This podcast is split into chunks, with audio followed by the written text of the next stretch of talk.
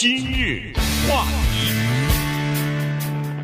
欢迎收听由中讯和高宁为您主持的今日话题。在这个疫情期间呢，社交媒体还有这个游戏网络呢，变得越来越呃流行了。因为有的是家长在家里边呃这个居家防疫，有的就是孩子在家里边呃已经不上课了嘛，所以这些孩子有的时候就要上到这个社交网网站上去啊，除了。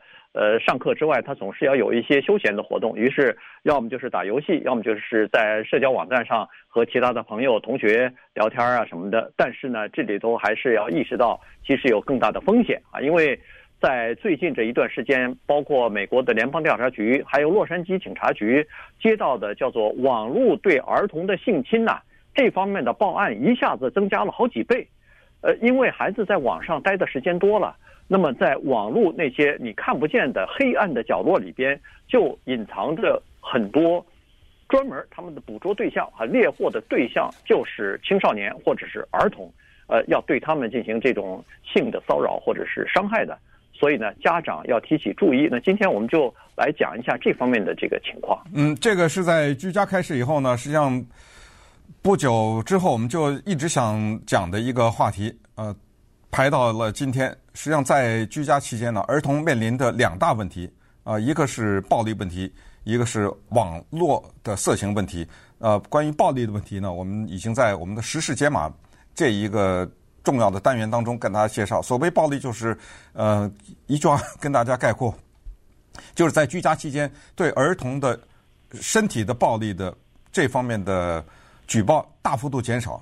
这个引起专家的极大的焦虑。呃，大家可能会想，哎，怎么回事？这不是好事吗？呃，不是，呃，是过去上学的时 上学的时候呢，孩子们在学校可以有老师、有同学、有社会工作者，可可以看到他们。可是现在在家里被虐待了，没地儿说了。呃，他他身上是被打的，以后你也看不见了。所以这种报案的大幅度的减少是非常糟糕的一个情况。是这孩子他无处可逃，然后呢也没有办法被其他的成年人发现，呃，他们就默默的忍受家庭的暴力，因为我们也知道，暴力都是家人，不是陌生人，呃，色情这是陌生人，但是暴力当然对孩子的性侵很多也是家人，呃，也是跟孩子那个距离最近的那个人。过去我们说到什么教练呐、什么这些，但包括家里的亲戚，对不起啊，这个。我们以前也讲过，这都是对孩子构成直接威胁的，不管是暴力也好，或者是性侵也好。但我们今天说的第二个问题是居家期间孩子面临的第二个大的问题，就是网络性侵的问题。因为这个事儿呢也是非常讨厌的。有些人他没有闲着，他从来没有闲着，就是对儿童色情这些人呢。呃，对儿童色情，他们不光是自己啊，有这种心理的变态也好，或者是用这种传播来赚钱也好，这些人没有闲着。他看到了居家期间孩子在网上上课、交友或者打游戏呢，看到一个天天赐良机。这个天赐良机就是他们有办法。你说我们这种人，我们可能自想，他一个孩子可能有的时候只有六七岁，怎么儿童色情啊？他怎么让这个孩子？他怎么在网上来用色情这个东西侵犯他或者骚扰？怎么弄？哎，你有这个问题是正常的，你没有对这个问题进行过研究，他是有备而来的呀。他的详细的研究了，他知道怎么接触这个孩子，他知道一开始说什么，他知道怎么获得这个孩子的信任。这个里面有精心的布局。呃，正像是我们以前也给大家介绍一些绑架，也是要。绑架一个人，他不是一个留着胡子、满身刺着青、呃光着个膀子的人，走在大街上开着个车，对一个小孩说：“来来上车。”他都不是这样的。什么叫有备而来？他们的绑架就是一男一女在车上，后边还放着一个小孩，车后面还放着一个小孩子的座椅，完让你完全放松警惕。你你觉得这不可能是绑架呀？这个妈妈呀，这这后面这是个孩子，这这是一个母，这是一对看上去和颜善目的一对夫妻。人家车停在你旁边，说：“哎，你去哪儿？去哪儿？啊，来，我送你一段。得了，你这一上车就完了，你知道吗？我不是说所有的情况都是这样，但是，呃，很多的绑架的人他是用这种方式呃获取你的信任的。对，好，我们再说到网上的这个情况，他们是怎么做的？是怎么一回事？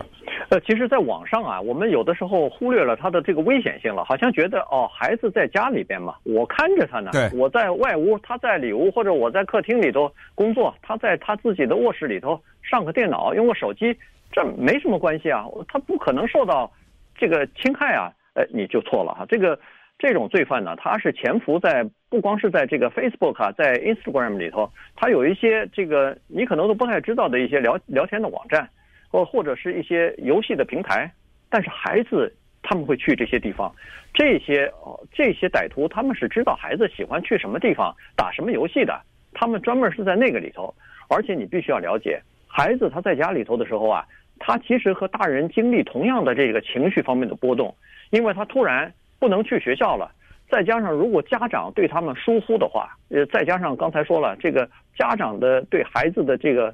比如说打孩子呀，对孩子，呃，冷言相对，或者经常自己脾气不好了，哎呀，丢了工作了，家里头这个生活拮据了，对孩子，呃，经常斥责什么的，孩子就变得非常的叫做孤独，他朋友朋友没了，同学原来还可以到学校里见到，现在学校去不成了，他就特别想需要有人来倾听他，跟他聊天。其实这些歹徒一开始是。在网上是作为这个孩子的朋友跟他们聊天的，跟他们建建立关系的，然后逐渐的引诱他做一些不应该做的这个事情。请请注意，对，请注意，他不是一个留着胡子身上刺青。我对留着胡子身上刺青的人没有偏见啊，我只是说呢，我只是说传统上说，我们把坏人的形象定为这个了，知道吗？啊，其实不是，因为他用的照片什么的全都是假的呀。你是一个女孩子。比如说情窦初开或者怎么这么一个女孩子，你看到这么漂亮的一个男孩子跟你来接触，而且他说的话 都是很对口的，他不是说不是说跟你讲，他研究过，他是这种，他这方面花了很多心思。我这还是强调他是有备而来，你在暗处，他你在明处，他在暗处，你想想，假如这个女孩子在家里面。事事不如意，呃呃，要被家长逼着做这个，逼逼着洗碗，逼着什么？呃，她回到她房间里，啪的一下把门这个一关，进入到这个世界当中，有这样一个漂亮的男孩子，那个头发的发型也是特别流行的那样子，哎，穿着时髦的衣服，讲话那叫温柔。我真真的不知道对于这样的有人有什么样的抵抗力，几乎是零哎，你知道吗？这对他的，那么接下来他要求什么呢？他跟你谈呐谈呐，越说越近。你喜欢听什么歌，看什么电影？哎呀，最后就上瘾了。就是甚至就吃完饭以后，这女孩子火急火燎往房间里冲，因为那男孩子等在那儿呢。等等啊，最后就是交换照片，你知道吗？就这么简单。就是这个人可能在孟加拉呢，根本你不知道这个人在哪儿，他就骗你说在哪儿。然后他他先给你看他的照片，呃，然后接下来说，哎，交换。你知道这种交换照片呢，就是最终的极度的信任。因为他就说一句话，你怎么着？嗯，你对我不信任。好，这个女孩子说我信任呢。你信任怎么表示啊？来吧，给我脱了脱衣服，给我照张相。哎，这来表示你，你这不能光拿嘴说你信任啊，对不对？对，而且他会提供给你，他先他把他的照片给你啊。是啊，对啊。然后，但是这东西都是都是假的，也可能哎，也可能这是一个六十岁的老头了，也可能是什么，但但是他弄个。以一个年轻人的这个口吻或者是照片骗你嘛？你你哪知道啊？你而，而且有的时候你是个女孩子，你可能对男孩有所防备的话，他可以变成一个女性啊。对，他变成哎对，然后男孩子他可以变成一个男孩啊，比你大一个一两岁，然后跟你挺聊得来的，相互相互之间这个交换一些照片，这没什么区别。当你第一批、第二批呃有一点这个裸露的这个照片过去以后。他就可以勒索你了。这时候他如果变了面孔，他说：“好，你如果不给我其他的东西的话，我会把这些照片放到网站上去。我会让你的呃同学，我会让你的邻居，我会让他父母亲知道。你知道这个对孩子的这个打击是很大。那个孩子很害怕这些东西的，所以他就会一步一步的陷入到这个深渊里头。以后照片可能都不行了，要视频了，要这个拍一些各各种的东西，他就一步一步的。”这个对孩子的这个心理方面的压力和心理方面的这个打击啊，其实是非常沉重的。孩子，而且他还不敢告诉朋友，不敢告诉父母亲，这个其实压力是更大。今日话题，欢迎继续收听由中讯和高宁为您主持的今日话题。这段时间跟大家讲的呢是儿童啊，呃青少年他们在网络上呢有可能会受到这个不法之徒的引诱和勒索啊，然后呃对他们进行比如说性侵犯或者性剥削哈，这个。性侵犯、性剥削，你有的时候感觉上，哎呦，在网络上怎么可以这么做呢？哎，确实是因为这个所谓的性侵犯、呃，性剥削这个呢，它不一定是真正的是，呃，人跟人之间面对面或者是直接的这种身体的接触，它传播、它制作有关于儿童的这种呃，比如说呃，某些器官呐、某些部分啊，呃，这些。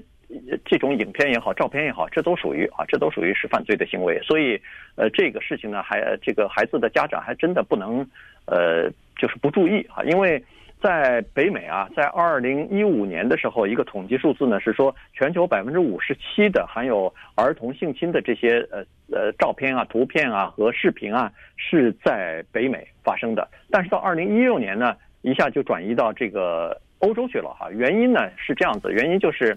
呃，在美国也好，在整个的北美洲也好呢，它采取了一个叫做举报机制啊，在各种各样的网络平台，只要是发现这个儿童色情的东西，都要举报。而且平台呃，这个社区媒体这些大的公司呢，他们也采取了一些就是自动删除、自动就是屏蔽的这个功能啊。所以呢，呃，他们是做了他们应该做的一些部分，他们的工作，但是。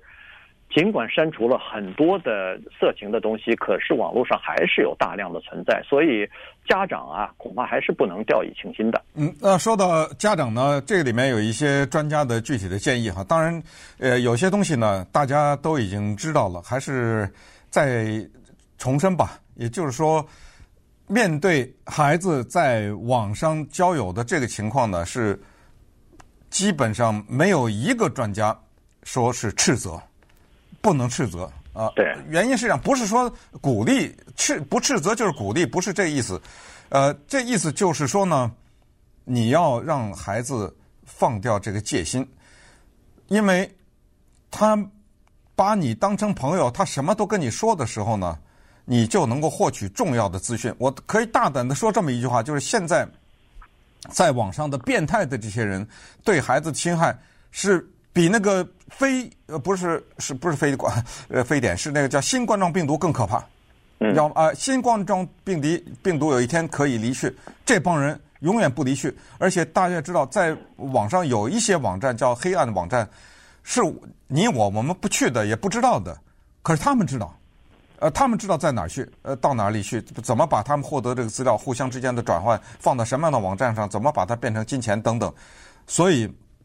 家长获知这个时候，千万不能翻脸跟孩子，呃，只能是把他当做一个平等的地位，呃，不要予以惩罚，呃，比如说，那我就拿走了，把你的电脑或者什么三个礼拜不让你上网啊，什么之类的，呃，这种都会激发他更加觉得远方的那个看不见的人是他的亲人，你知道吗？呃，其实对家长在这个。事件发生之前就应该跟孩子建立起比较良好的沟通的管道，就是最好的办法是以朋友这样的身份和孩子可以自由的沟通啊，自由的聊天的这种方式最好，不是不要拿出来动不动。我知道我们华人的家长是有点这个叫做家道呃父亲的这种尊严哈，或父母亲对孩子指责比较多一点，所以这个是大忌啊，因为。孩子他本身，你自己想想看，如果要是十几十来岁的这个孩子，他，呃，懵懵懂懂之间，万一他要是有一两张照片传出去了，他心里头本来就有压力，既不想让其他人知道，又不想让父母亲知道，这个压力是很大的。压力大到什么程度呢？压力大到可以让他产生自杀的念头，有的真自杀了。对，大到这样的程度，所以家长要提醒注意，你如果发现自己的孩子突然之间。呃，这个放下碗或者是什么事儿也不干就要上电脑，你突然发现他注意力很难集中，你突然发现他作息时间开始不规则了，半夜两三点钟还在电脑前头，你恐怕就要注意了，你就要跟他稍微再坐下来聊一聊，到底发生什么事情，你可能是要了解一些这方面的情况，否则的话，真到这个呃，就是一步一步的陷下去的时候，孩子就已经受到伤害了。对，你想啊，像美国有这样的机构叫做什么失踪儿童什么这种中心吧，啊，关怀中心。呃，他们在四月份的统计，就是这方面的举报是四百一十万。嗯。呃，四百一十万，当然，我想这个数字应该是全球的吧，还是全美国吧，至少得。对，至少全美国。那我们试想一下，这个你得去举报啊。他才能知道啊，嗯，那你想想，这个没举报的人要比举报的人肯定不知道多多少啊。那如果四百一十万这个数字可以相信的话，那我觉得这已经到了触目惊心的地步啊，对不对？而且这个现在给的这个四百一十万的这个数字，还是还比去年什么增加了不知道四倍还是几倍的，对不对？对，增加了四倍了已经。对啊，而且最关键的是，现在的。警探的人手不够，还不是说因为现在外面有人示威，不是这个已经发生了一两个月了啊。嗯警探的人手不够啊，因为有大量的其他的问题需要处理，所以呢，他们就用机器人，很多的时候是用人工技能，用机器人，用敏感词什么这些在网上做这方面的监视。可是这帮犯罪的人他已经明白机器人的这种办法，他有办法可以绕过去。这么说，他有办法可以躲过去，所以只是利用今天的节目呢。给家长提个醒，就是孩子在家要关怀，呃，要沟通，然后要平等对待，这样你才能了解他的内心世界。